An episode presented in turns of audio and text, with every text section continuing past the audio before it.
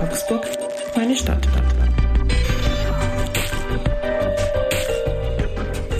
Herzlich willkommen zu Augsburg, meine Stadt, dem Interview-Podcast der Augsburger Allgemeinen. Mein Name ist Dieter König und ich spreche hier mit Menschen aus Augsburg, die was zu erzählen haben. Das können Prominente sein, aber auch Personen mit besonderen Berufen oder Lebenswegen. Wir wollen ihre Geschichten hören und erfahren, was sie bewegt.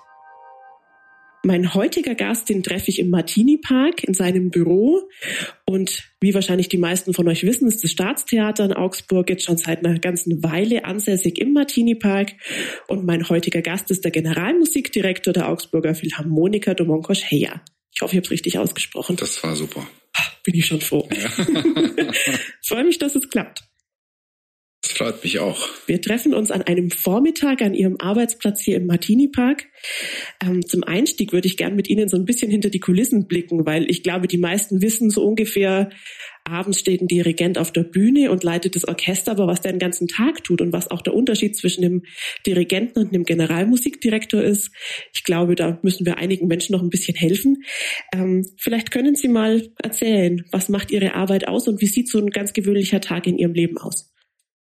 Das ist total unterschiedlich, ehrlich gesagt, weil, weil äh, wenn Sie schon gefragt haben, was Unterschied ist zwischen GMD und Dirigenten, die Dirigenten müssen wirklich nur dirigieren. Das ist einfach Probe machen und äh, Konzert oder Vorstellung dirigieren. Beim GMD ist das natürlich ein bisschen anders, weil es ist, ist auch ein bisschen Verwaltung, auch ein bisschen äh, sage ich so, die Probleme des Orchesters zum Beispiel. Oder wir müssen auch Programm planen. Wir müssen wahnsinnig viel planen, auch für die nächste Spielzeit, auch für diese Spielzeit, die noch, noch nicht, nicht ganz fertig sind. Und dann mit meiner äh, Konzertdramaturgin, Frau Dr. Feist, machen wir äh, wirklich so ganz lange Runden sozusagen, wo wir das Programm gestalten. Und äh, es sind auch äh, äh, was was was bisschen so für mich so interessant ist oder, oder, oder schwer manchmal. Wir haben relativ viele Sitzungen, wo, wo man äh, die Sachen des Hauses äh, bespricht. Es gibt Leitungsrunde, Theaterrunde, äh, Konzertjourfix. Äh, es sind mehrere Sitzungen, wo man, wo man auch anwesend sein muss. Also da unterscheidet sich dann gar nicht so von dem Bürojob. Es ist viele Sitzungen, viele, ja, viel Planung. Ja, ja, aber Planung ist eigentlich etwas Schönes. Das würde ich nicht als Bürojob nennen, weil, weil, weil die Planung zum Beispiel, was mit, mit Christine machen, das ist immer, äh, das macht wirklich Spaß, mhm. weil dann, dann hören wir auch Musik an äh, und wir werden einfach die Stücke auswählen, was wir zum Beispiel in nächster Spielzeit spielen werden. Und dann kommt natürlich die Probenarbeit dazu. Können Sie sagen, wie viel Zeit Sie so mit dem Orchester verbringen in Prozent und wie viel ähm, dann mit allem hinter den Kulissen? Das ist auch unterschiedlich, weil zum Beispiel, wenn wir äh, ich sage ein Beispiel jetzt. Wenn wir Symphoniekonzert mhm. haben, dann haben wir fünf, sechs sogenannte OAs.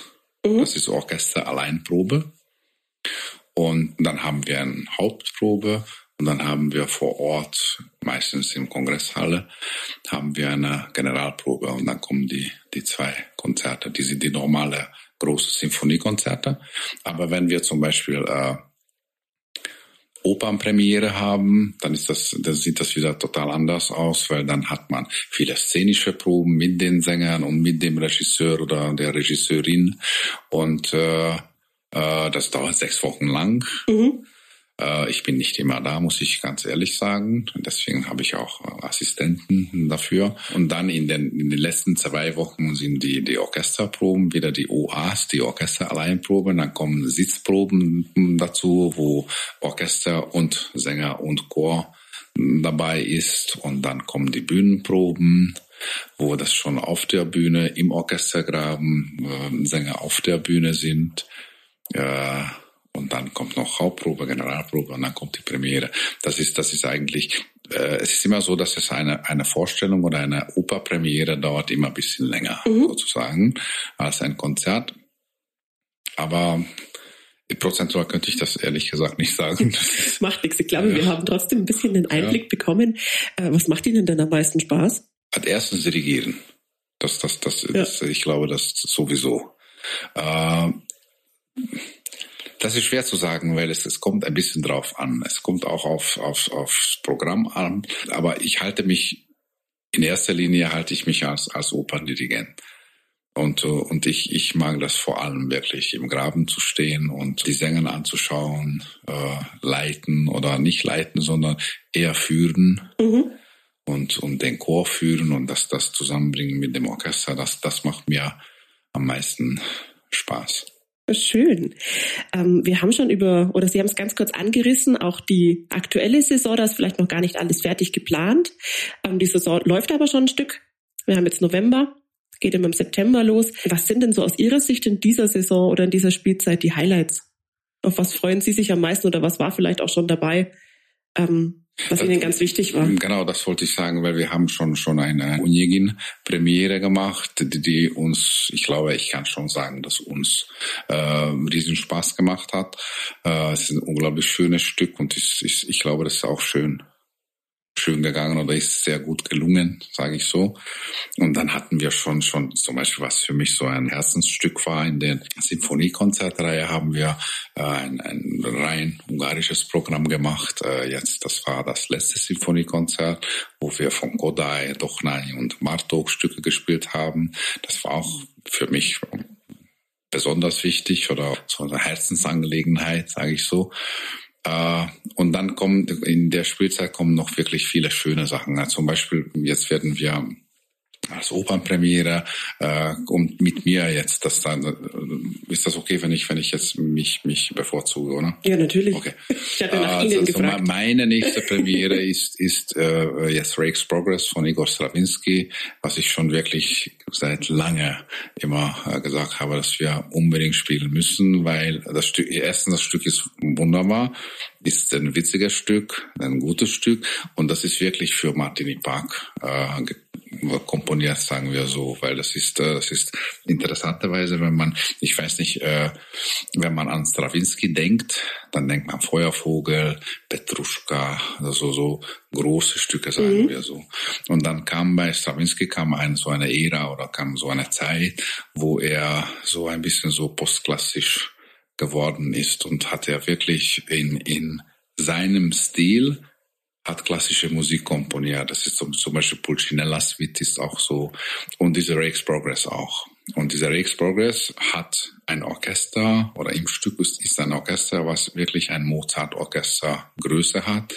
Es sind Rezitativen auch mit Cembalo, wirklich wie in den Mozart-Opern. Mhm. Und es ist das, ich glaube, das, das ist absolut für Martini Park geeignet, sagen wir so. Jetzt müssten wir, glaube ich, den Nichtmusikern noch ein bisschen auf die Sprünge helfen. Ein Mozart-Orchester ist kleiner als ein großes Sinfonieorchester. Okay, dann, dann, okay, dann, dann genau. Okay, Und vielleicht erklären Sie noch, ja, äh, ja. warum das im Martini Park so gut geht. Na also, es ist so, äh, dann, dann fange ich vom Martini Park an. Äh, in Martini Park ist das für uns äh, als Orchester relativ schwer, dass wir nicht im richtigen Orchestergraben sitzen. Man muss sich das so vorstellen, dass in einem in Anführungsstrichen normalen Theater hat man einen äh, Orchestergraben, was drei, vier, fünf Meter tief ist. Und es ist äh, auch kein Wunder. Äh, die Opern wurden so konzipiert damals, dass das Orchester wesentlich tiefer sitzt, als die Sänger singen. Also die Sänger kommen im normalen Theater besser drüber. So ist es. Und wenn wir zum Beispiel ein bisschen nach Bayreuth schauen, dann hat das Wagner wirklich so, das hat Wagner selber konzipiert, wie das Festspielhaus gebaut wird. Und da ist das Orchester zum Beispiel absolut unter der Bühne und der Klang kommt hinter der Bühne raus. Also eigentlich indirekt. Der Orchesterklang. Das ist eigentlich wunderbar. Und wenn man in einem richtigen Theater ist, dann sitzt das Orchester wirklich drei, vier, fünf Meter tief. Das heißt, der Klang von kommt aus dem Orchestergraben raus, aber erst wird das Publikum sich begegnen mit dem Klang von den Sängern. Und hier im Martini Park haben wir keinen Orchestergraben. Das heißt, äh, das Orchester sitzt fast so hoch wie die Sänger. Es ist schon ein Meter zwanzig oder dreißig tiefer. Aber das Orchester sitzt wirklich in gleicher Höhe von dem Publikum.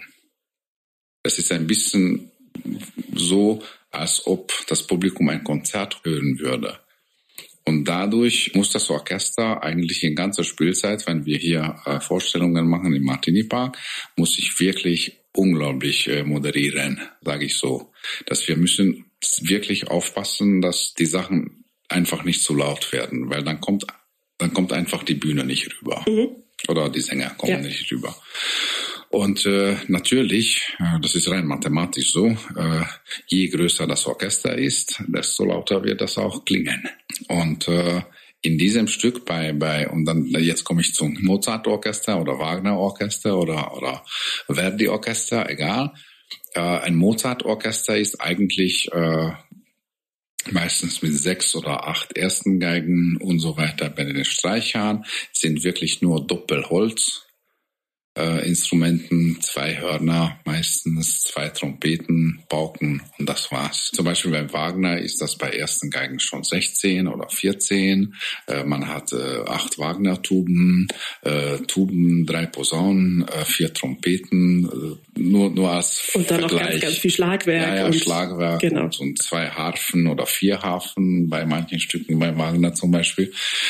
Und äh, natürlich ist das, das, das, dann ist das wesentlich. Und das Stück äh, von Stravinsky ist wirklich für ein, äh, so, so für ein sogenanntes äh, Mozart-Orchester mhm. komponiert. Ich glaube, jetzt ist es auch für diejenigen ganz klar, was es ich ja, für einen Unterschied hat, genau, die jetzt vielleicht äh, gerne ins Konzert gehen, aber sich den Unterschied noch nicht so, äh, genau da so gut auskannten. Jetzt haben Sie schon die Orchestergröße angesprochen und das ist auch so ein bisschen der Grund, warum ich heute hier bin. Vor wenigen Wochen gab es die Nachricht, dass Augsburg jetzt ein A-Orchester bekommt in den nächsten Jahren. Und ein A-Orchester ist ein größeres Orchester, weil ähm, ich hoffe, ich erkläre es jetzt richtig. Ich versuche es einfach zu erklären. Ähm, es gibt in Deutschland verschiedene ja, Größen und Stufen von Berufsorchestern. Das geht los beim D-Orchester, das sind die kleinsten, bis zum A-Orchester. Und dann gibt's immer noch so A mit Auszeichnung, Fußnote, also so sind dann die ganz großen Berliner Philharmoniker zum Beispiel. Aber Augsburg hat eben bislang ein B-Orchester und in den nächsten Jahren wird's aufgestockt zum A-Orchester und bekommt dann auch mehr Stellen. So ist es. Gut, bin ich froh, dass ich es richtig erklärt habe. Das haben ähm, Sie super erklärt. wir bleiben jetzt erstmal in Augsburg. Wir schauen jetzt nicht zu den ganz großen mit Auszeichnungen und sonst was, sondern schauen jetzt erstmal in Augsburg vom B zum A-Orchester. Erste Frage dazu, äh, ja, wann und wo hat Sie diese Nachricht erreicht und wie haben Sie darauf reagiert? Es war die letzte Stiftungsratssitzung, jetzt am Anfang November, und dort wurde das äh, äh sozusagen abgestimmt oder festgelegt mhm. oder äh, dass das Orchester A-Orchester sein wird. Ich muss schnell dazu sagen, dass es, es, es bedeutet nicht nur das, dass das Orchester A-Orchester wird. Das, es ist diese Prozedere fängt immer so an, dass immer das Orchester wird erst als A eingestuft. Mhm.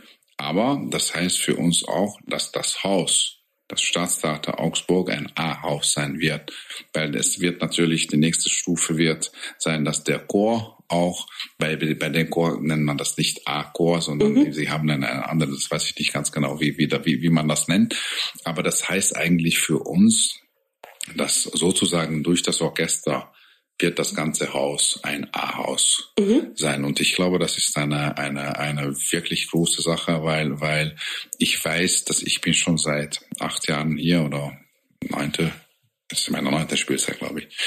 Und es waren schon damals viele Initiativen, äh, das Haus beziehungsweise das Orchester als A-Orchester, als A-Haus zu machen. Und es, es, es war immer sehr, sehr schwer. Und ich glaube, jetzt ist die Zeit reif geworden, dass es jetzt wirklich so manifestiert wird.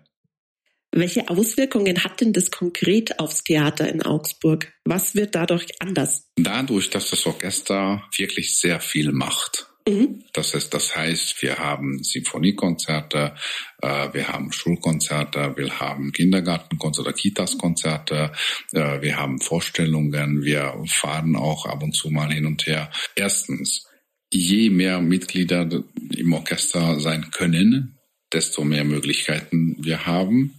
Zweitens, wir haben natürlich, wir können auch natürlich größere Programme spielen, weil es es sah bis jetzt so aus, dass wenn wir zum Beispiel äh, letzte Spielzeit haben wir mal der zweite gespielt, was ein ein sehr groß besetzte Sinfonie ist mhm. von Gustav Mahler. Und da muss man äh, sehr viel Aushilfe suchen, dass das einfach das Stück zu schaffen. Das hat mehr, braucht mehr Musiker, als die Stellen haben. So ist es, so ist es. Und äh, das wäre eigentlich kein Problem. Aber erstens, es kostet mehr Geld. Mhm.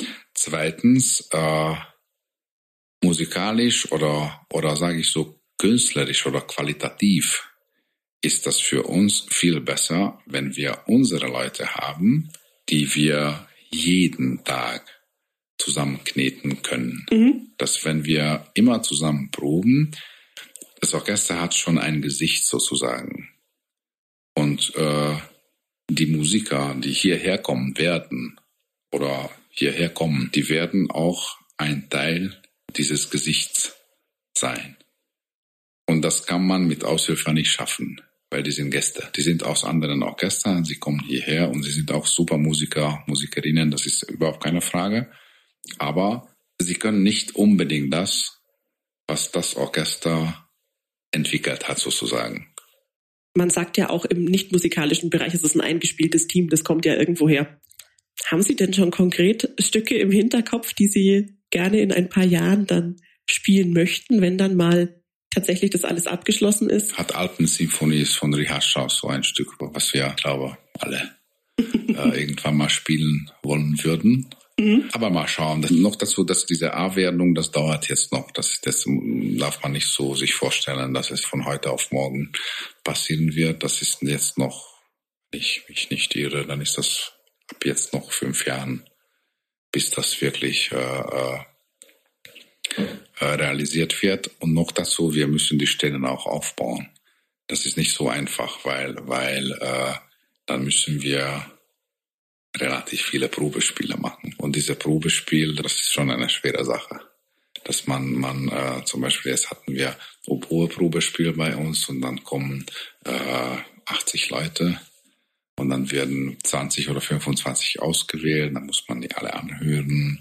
Und das ist wirklich so, das ist eine, eine ganz, ganz lange Prozedere. Und wir, wir sprechen eigentlich jetzt äh, über elf Stellen oder zwölf mhm. Stellen.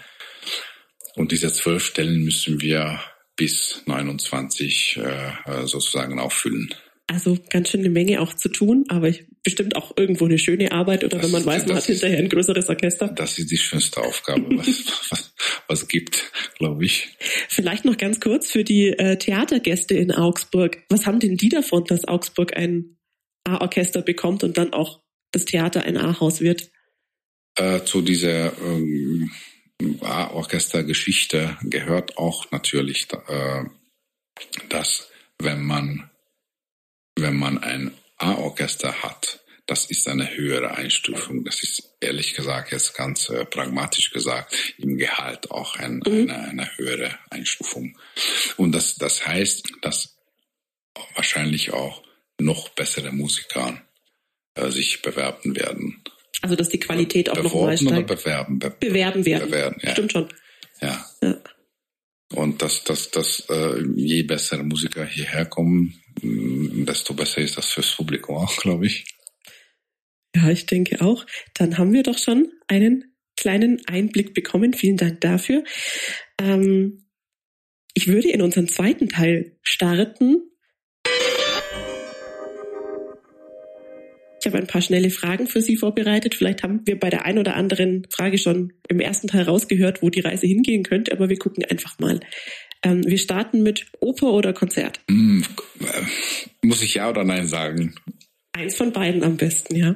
Okay, dann darf ich nicht erklären, oder? Doch, doch, Sie dürfen auch ein bisschen erklären. Jo, okay, dann sage ich Oper. Mhm. Okay, dann sage ich Oper, aber äh, jetzt kommt Fußnote, was Sie schon erwähnt haben. Fußnote ist, es ist ein bisschen, es kommt immer drauf an, weil ich halte mich wirklich als als als Operndirigent, das ist mein, wirklich mein Leben. Ich, mhm. das ist, das ist für mich die schönste, was es gibt. Mhm. Äh, aber es sind wirklich so schöne Stücke, so schöne Programme, die man als Konzertdirigent dirigieren darf, kann, wo, wo ich sage, das ist manchmal schon, meistens eigentlich, unglaublich schön auch auf der Bühne zu stehen und schöne Stücke zu dirigieren.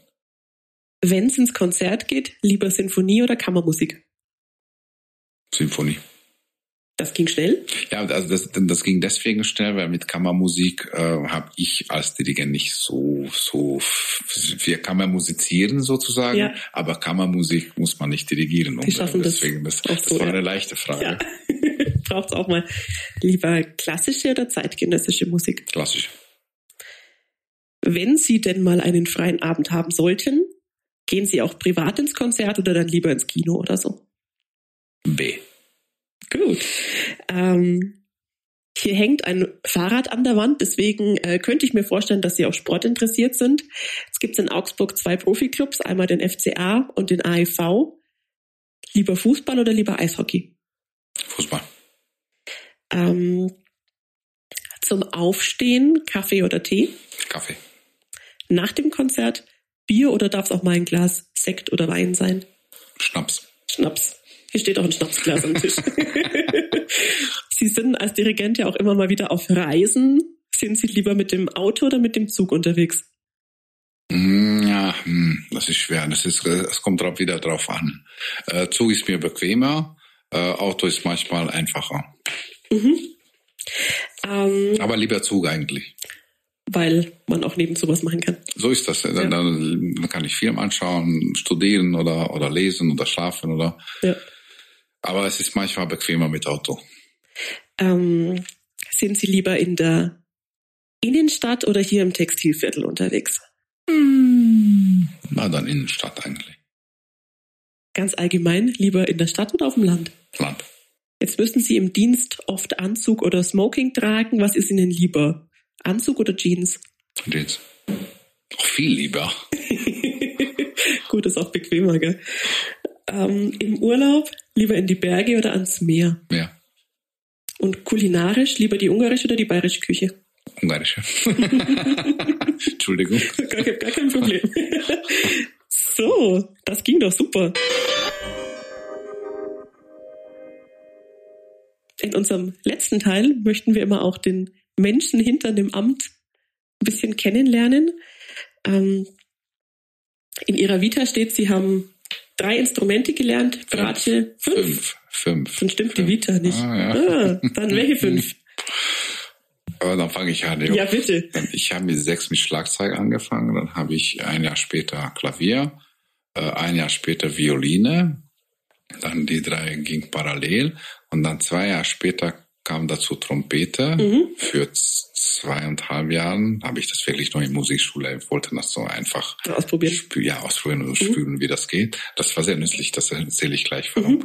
Äh, und dann habe ich noch Bratsche gelernt. Sie haben sich beruflich dann fürs Dirigieren entschieden, haben auch Schlagzeug studiert. Ähm, fehlt Ihnen das manchmal, dass Sie auch selber spielen können oder haben Sie manchmal noch die Gelegenheit, auch Schlagzeug zu spielen oder auch eines ihrer anderen Instrumente? sehr gute Frage. äh, es ist so, dass es fehlt mir wirklich, in der Tat.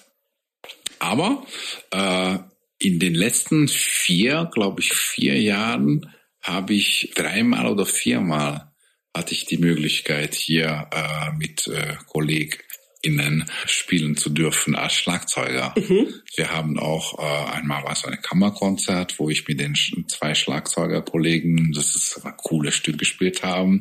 Dann war jetzt auch irgendwie in, in einem Museum haben wir auch ein, das war auch ein Schlagzeugkonzert und dann dann haben, durfte ich sozusagen auch in einem Stück mitwirken als Schlagzeuger. Ich habe einmal äh, er ist nicht mehr da. Es war Herr Stitzenberger, äh, war bei uns als Schlagzeuger und wir haben äh, für Herr Janisches Kriegel, da war noch diese Aktion für, für Orgel, haben wir gesammelt und es war ein Benefizkonzert und da haben wir Bach D-Moll Violinkonzert auf zwei Vibraphone gespielt. Mhm. Und da, da, das, oh, das hat, das war, das hat ultra Spaß gemacht. Das, das heißt, ich, ich habe noch, oder nicht noch, sondern ich habe die Möglichkeiten eigentlich hier auch mit den Kollegen als Schlagzeuger ab und zu mal aufzutreten. Das ist sehr cool. Kommen Sie dann auch zum Üben oder fällt es manchmal dann also Ehrlich runter? gesagt, das wird, wenn ich weiß, dass ich Konzert habe, dann muss ich üben. Ja. da muss ich üben und dann übe ich auch. Ja, ja. Weil ich sag's immer, wenn man dirigiert, das klingt nicht dass, dass man, man hört höchstens äh, von dem Dachstock, aber das Orchester spielt. Aber wenn man, wenn man so richtig spielt, das, da, da muss man da wirklich sich einsetzen und, und äh, sich vorbereiten. Also wir merken, Da ist das jemand ist total schon peinlich. Entschuldigung, das ist total peinlich, weil Nein? das klingt jetzt so, als ob man als Dirigent nicht sich vorbereiten müsste. Das meinte ich nicht so. Ja, alles gut. Das meinte ich nicht so. Aber als als als äh, äh, praktizierende Musiker ihn muss muss man immer äh, sehr am Top sein. Ja.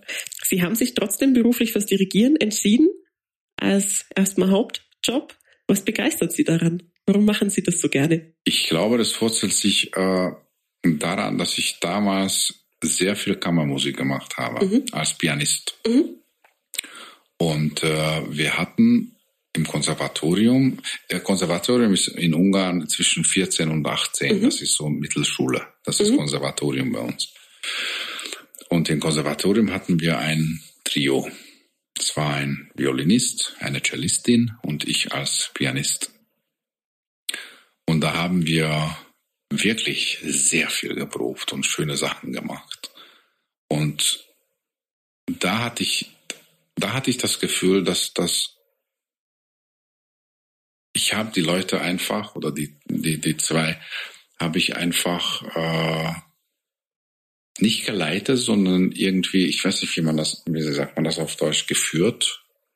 Ich hatte auch Ideen und sie, sie fand die Ideen gut und dann von den Ideen ist irgendwas äh, auf die Welt gekommen, sozusagen. Und dann habe ich gedacht, dass es eigentlich total schön ist, weil ich habe schon viele Ideen, so ich meine jetzt wirklich rein musikalische Ideen. Und ich habe auch Vorstellungen, wie man Stücke machen äh, könnte, müsste. Und äh, das einfach so zu übergeben und davon das mitverfolgen, wie, wie, wie, wie davon eine Produktion zustande kommt, das ist einfach faszinierend. Also wie aus der eigenen Idee von dem Werk aber, dann aber, letztendlich ja, aber diese eigene Idee ist, ist wirklich nur ein ganz kleiner Punkt. Mhm. Weil das ist so, so ein, sagen wir so vielleicht wie ein, wie ein, wie, wie ein, wie sagt man das, so ein In- In- Ini- Initiativepunkt. Mhm. Und davon wird, da, dann, dazu kommt das Orchester, dazu kommen die MusikerInnen und davon wird etwas Großes. Und noch dazu, ich habe fünf Instrumente gelernt. Nicht stu- studiert habe ich nur zwei. Aber gelernt habe ich fünf und ich weiß ganz genau, wie ist das, wenn man äh, nach Hause äh, geht und man üben muss. Und ich weiß ganz genau, wie ist das, wenn ich Violin übe oder wenn ich Schlagzeug geübt habe oder je nachdem. Und das Orchester ist irgendwie irgendwo auch ein Instrument. Mhm. Und ich glaube, schöneres Instrument gibt auf der Welt nicht als ein Orchester. Und die Schönheit ist nicht nur daran, dass es so farbvoll ist und so viele Sachen in einem Orchester sind, sondern auch da, dass es Menschen sind. Und die haben auch eigene Ideen, die haben auch eigene Einstellungen äh, oder Vorstellungen. Und, und davon muss man, kann man, darf man etwas, etwas Gemeinsames zusammenbringen. Und ich glaube, das Schöneres gibt's nicht. Und noch dazu, wenn, wenn dazu noch die Sänger dazu kommen oder Chor dazu kommt auf der Bühne, na, das ist, ich glaube, das ist das absolute äh, Schönheit. Ja, toll. Ähm, was muss man denn mitbringen, wenn man Dirigentin oder Dirigent werden möchte? Wie Ja, kommt das man dahin? kommt drauf an. Ich weiß nicht, was man in Deutschland mitbringen muss. Ich weiß nur, was in Ungarn. Ich, Es ist ein bisschen unterschiedlich, deswegen sage ich das. Ich habe relativ früh angefangen zu dirigieren, sage ich so, weil, weil ich war im Konservatorium. Das ist bei uns, wie gesagt, Mittelschule. Da würde ich Das gerne ist nachher noch kurz Fach- drauf zurückkommen. Auch, Fachschule. ja. Das ist eine Fachschule. Das ist so wie Gymnasium, Mhm. aber das ist eine Fachschule für Musik. Da sind wir wirklich nur dumme MusikerInnen. Das ist zwischen 14 und 18. Und da macht man eigentlich, es ist interessant, man macht Abitur von, von äh, Mathe und äh, Ungarisch und äh, Historie und was weiß ich, alles. Mhm. Und von den Instrumenten. Das auch, macht man auch Abitur. Und mit 18, äh, glücklicherweise mit 18, wird man Aufnahmeprüfung machen, äh, entweder zur Hochschule oder zur Musikakademie. Musikakademie ist ja noch eine äh, größere als, als Hochschule. Und es gibt bei uns in Ungarn Dirigenten Nachbildung oder Bildung Ausbildung. oder Ausbildung, ja, das gibt's nur in Musikakademie. Mhm. Also Franz Liszt Musikakademie heißt das. Und da habe ich äh, mit 18 mich beworben oder, oder meine Mhm. Aufnahmeprüfung gemacht und ich wurde aufgenommen. Und äh, und so, so ging das. Weil in Deutschland ist das auch ein bisschen anders. Das Konservatorium fängt erst nach 18 an. Mhm. Deswegen sage ich, dass es bei uns in Ungarn fängt alles ein bisschen früher an. Da würde ich auch gern mit Ihnen noch ein bisschen drüber sprechen. Ähm, wenn man so in deutsche Profiorchester schaut, wird man feststellen, ich glaube, es gibt kein deutsches Profiorchester, in dem nicht irgendwelche Musikerinnen und Musiker aus Ungarn spielen. Ähm, Ja, das kann sein, ja. also ich Aber habe auf jetzt dann jeden auch Fall ist noch mal ein bisschen ein geguckt. Trompeter. Ja. Ist sicher aus Ungarn, ja. Das ist wohl wahr, genau. Ähm, jetzt ist Ungarn kein kleines Land, aber auch kein wahnsinnig großes Land, vielleicht acht Millionen Einwohner, oder? klar. Nein, nein, nein, nein, nein, nein, nein, nein, nein, nein. Es ist, es sind in Ungarn sind, ich glaube, neuneinhalb Millionen. Okay, neun, ja. Ja, ja. In Ungarn, ja. ja. Woran liegt es? Ist einfach die Ausbildung auch besser oder strukturierter als sie in Deutschland ist? Ich würde anders sagen. Mhm. Ich würde sofern anders sagen. Äh, ich habe auch drei Kinder. Mhm. Und sie lernen hier auch Musik. Und ich, ich sehe ganz genau, wie das hier funktioniert. Und ich erinnere mich ganz genau, wie das bei uns funktionierte. Bei uns war das ein bisschen zielorientierter. Wenn ich meine Tochter oder meine Töchter oder meine Töchter und meinen Sohn anschaue, dann sehe ich, dass sie, sie haben äh, eine Stunde pro Woche. Das heißt 45 Minuten Mhm. eigentlich. Wir hatten damals in der Musikschule ganz offiziell, wirklich, und das war auch kostenlos damals, absolut kostenlos. Wir hatten damals zweimal 45 Sch- Minuten pro Woche. Das, das war ein Standard. Das war kein Besonderes. Das war so. Ich hatte zum Beispiel Schlagzeugstunden hatte ich am Montag und am Donnerstag. Äh, Klavier hatte ich Dienstag und am Freitag. Und das war immer so. Mittwoch war immer Ruhetag sozusagen in der Woche äh, oder unter der Woche. Und natürlich, ich weiß es nicht. Äh, heute ist alles, ich, ich bin schon relativ alt, sagen wir so, ja, okay. Äh, aber schon ja, fast 50 eigentlich. Und, äh, und da, da waren absolut andere. Ich weiß nicht, wie damals das hier in Deutschland war, aber was, was ich heute sehe zum Beispiel, dass, dass es ist sehr wichtig, wie die Kinder sich fühlen. Man muss immer irgendwie den Kindern so recht machen. Das war bei uns damals nicht so dass wir hatten ein Ziel und wenn die Lehrerin oder der Lehrer gesagt hat, du, jetzt gehst du nach Hause und wirst du üben. Es gibt keinen anderen Weg. Das, das muss sein. Und dann war ein Respekt und ich bin nach Hause gegangen und habe mich geübt.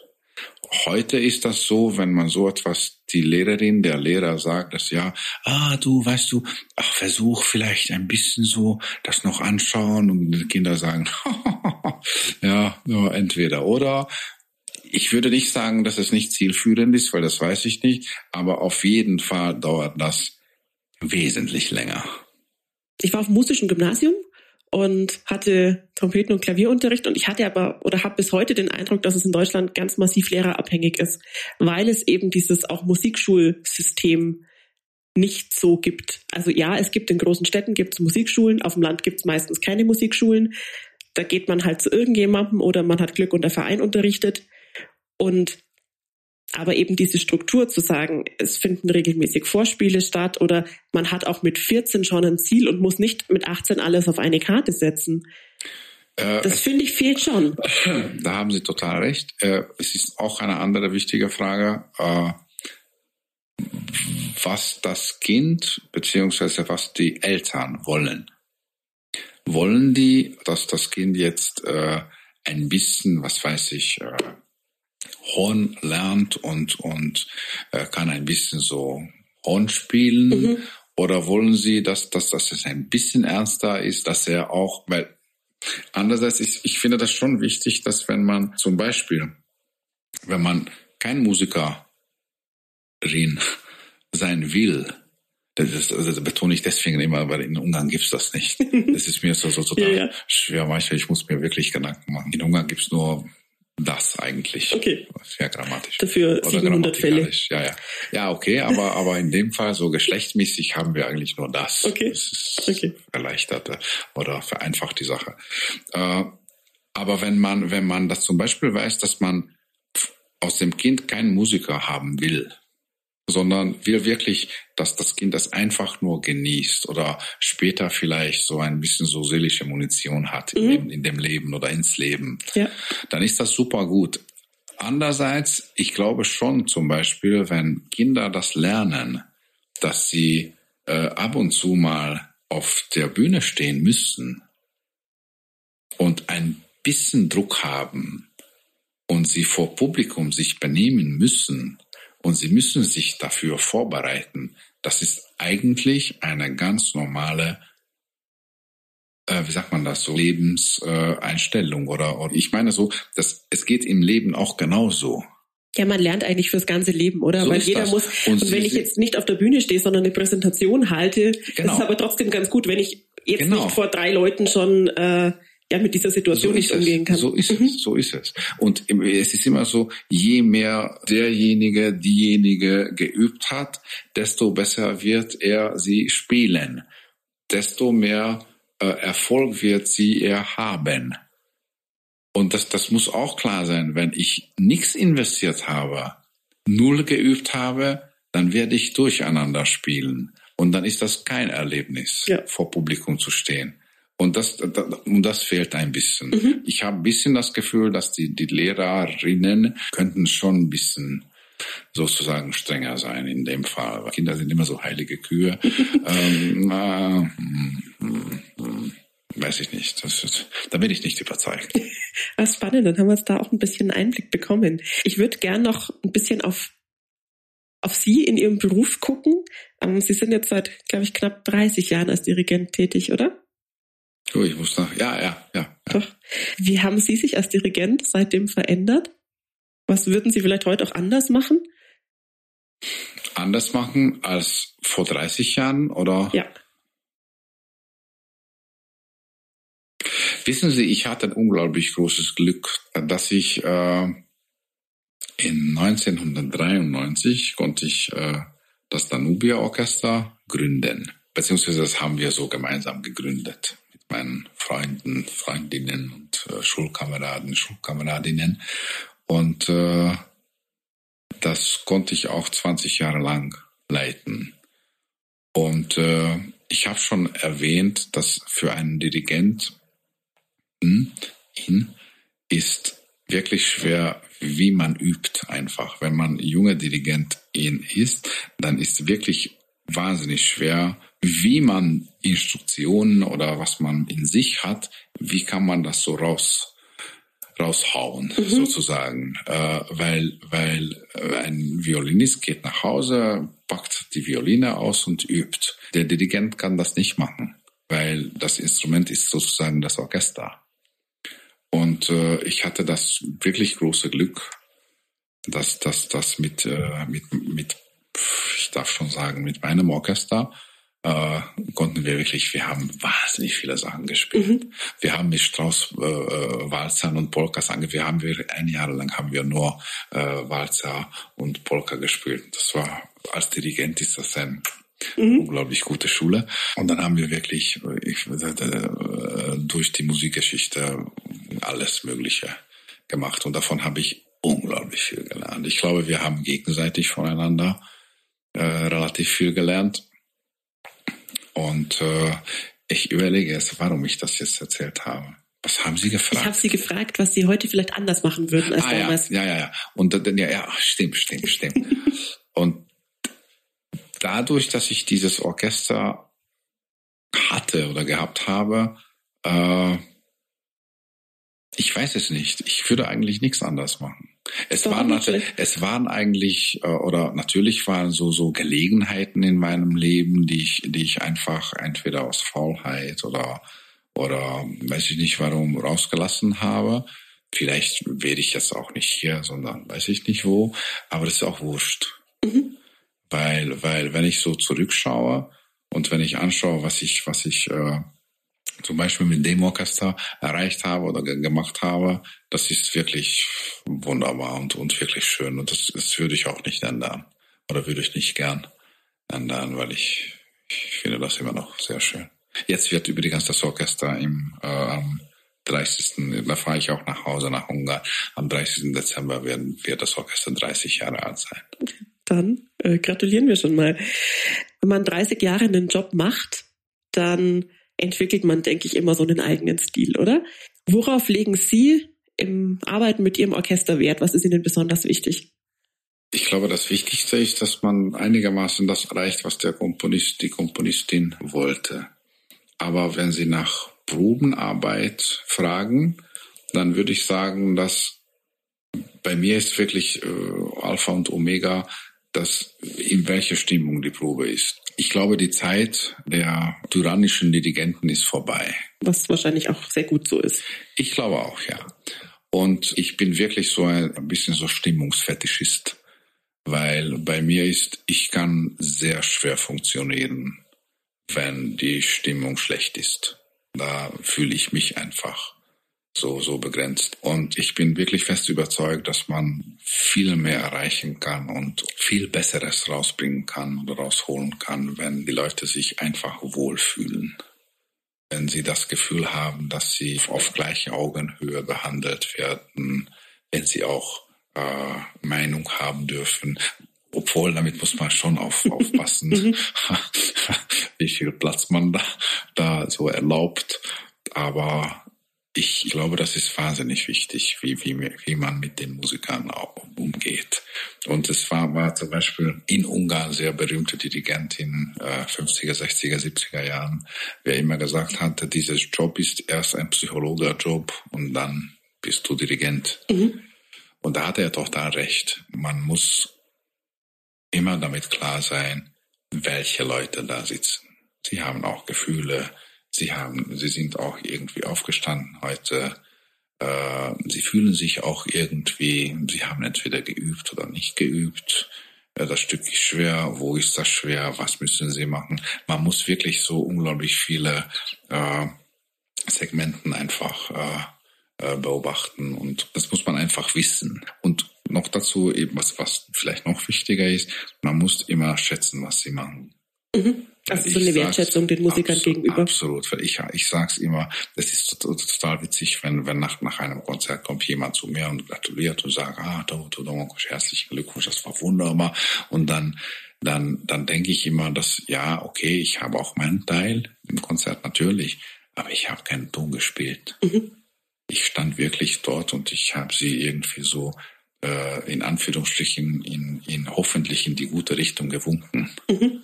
Aber, aber sie haben gespielt. Sie haben wirklich äh, äh, dadurch geschwitzt, dass sie, also wenn sie zum Beispiel manchmal so eine erste Geige Noten anschauen, das ist voll schwarz, weil es mhm. so viele Töne sind, die sie, sie äh, äh, was weiß ich, in einer Minute müssen sie tausende Töne spielen.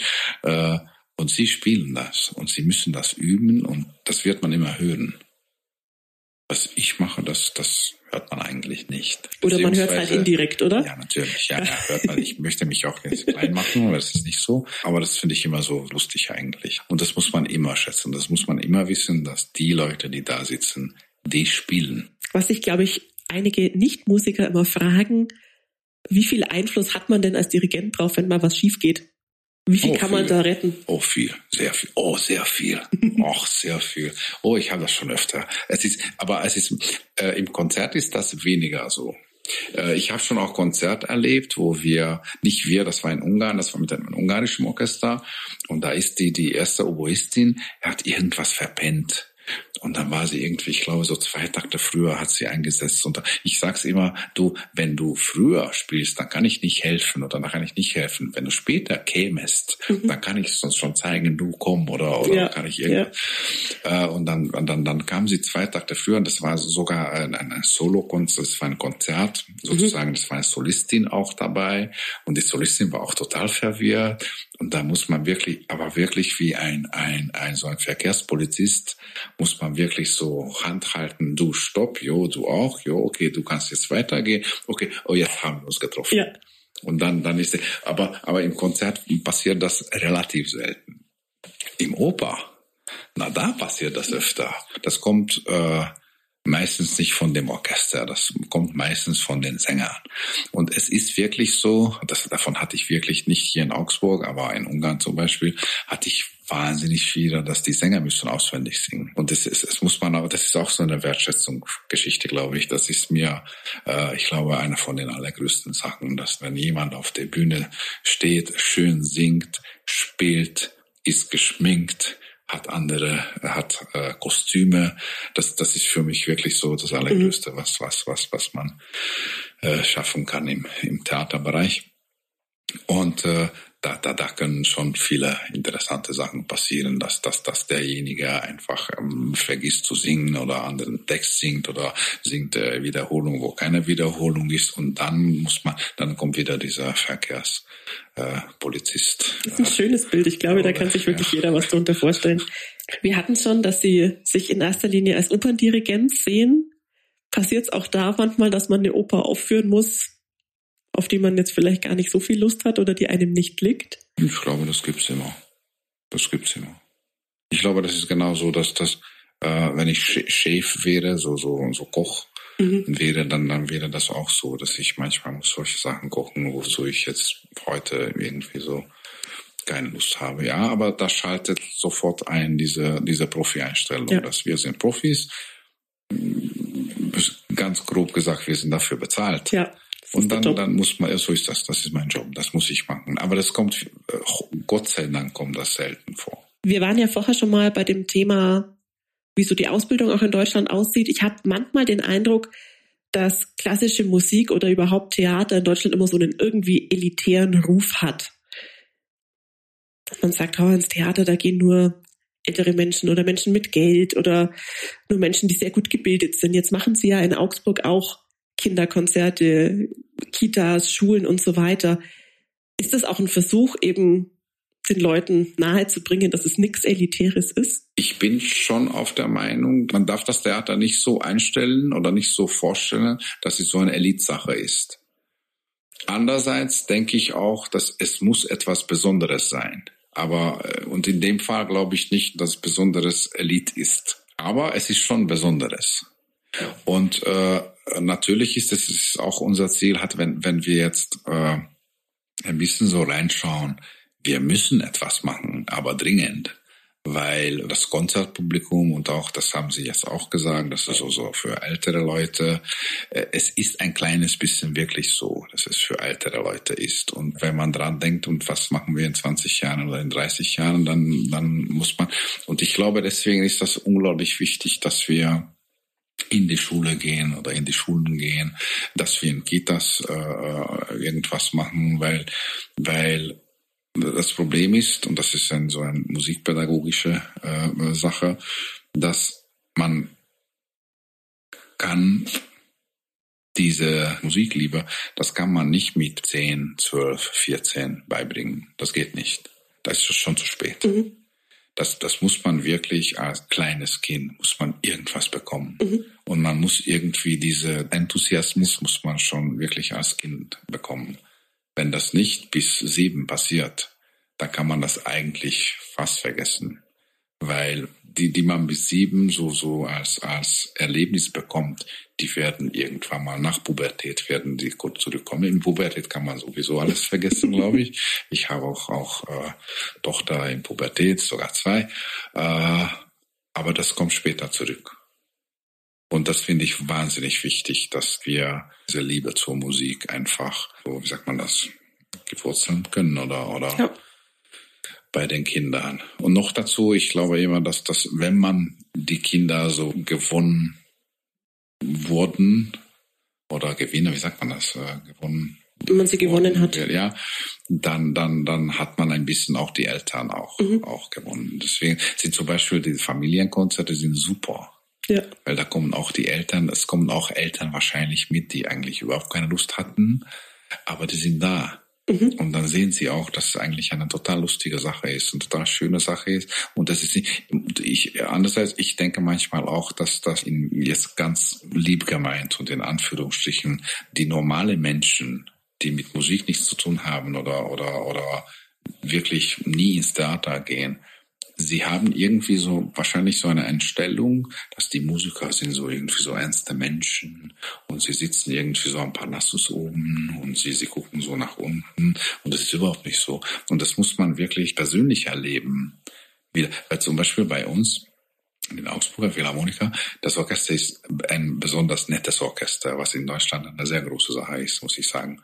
Äh, und sie sind wirklich ultra nett mit Kindern, mit, wenn wir Schulkonzert haben oder Familienkonzert haben oder auch diese Musik mit Kitas hatten wir. Äh, die Musiker machen wirklich alles mit. Sie sind wirklich total nett, äh, zugänglich, sie zeigen alles, sie stehen auf, sie machen so Witze, wirklich als, als ganz, ganz, ganz normale Menschen. Und das, ich glaube, das muss das Publikum auch, auch, auch irgendwie mitbekommen oder erleben, dass die Leute hier im Orchester oder im Theater allgemein, die sind genauso so Menschen wie sie. Wir sind nicht anders. Mhm. Unser Job ist anders vielleicht. Ja.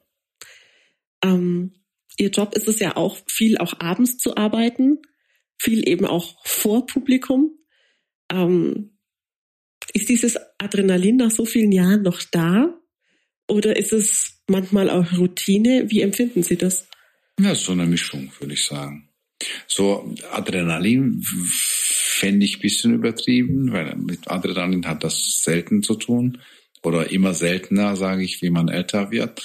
Aber interessanterweise so ein Mini oder ein bisschen größer als Mini-Lampenfieber hat man immer.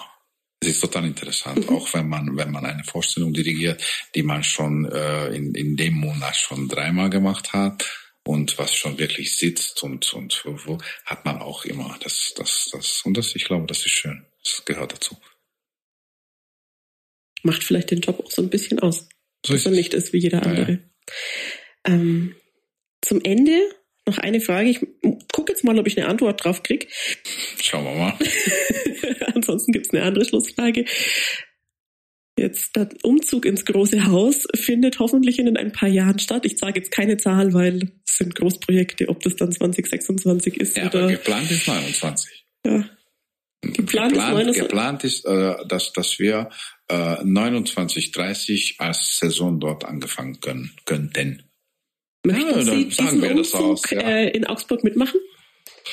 Das Problem ist, dass mein, mein Vertrag geht bis 28. Das ist ein bisschen so unglücklich jetzt, weil, weil äh, ein Vertrag geht wirklich bis dahin, bevor wir sozusagen äh, ins große Haus umziehen werden. Dann mal schauen, was die Zukunft mitbringt.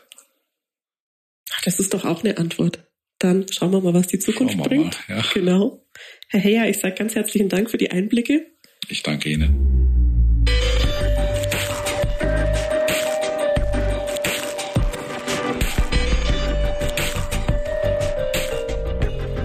Das war Augsburg meine Stadt. Wenn euch die Folge gefallen hat, dann teilt sie gern mit euren Freundinnen und Freunden und abonniert unseren Podcast auf der Plattform eurer Wahl. Ich sage auch an dieser Stelle ganz herzlichen Dank euch fürs Zuhören und bis zum nächsten Mal.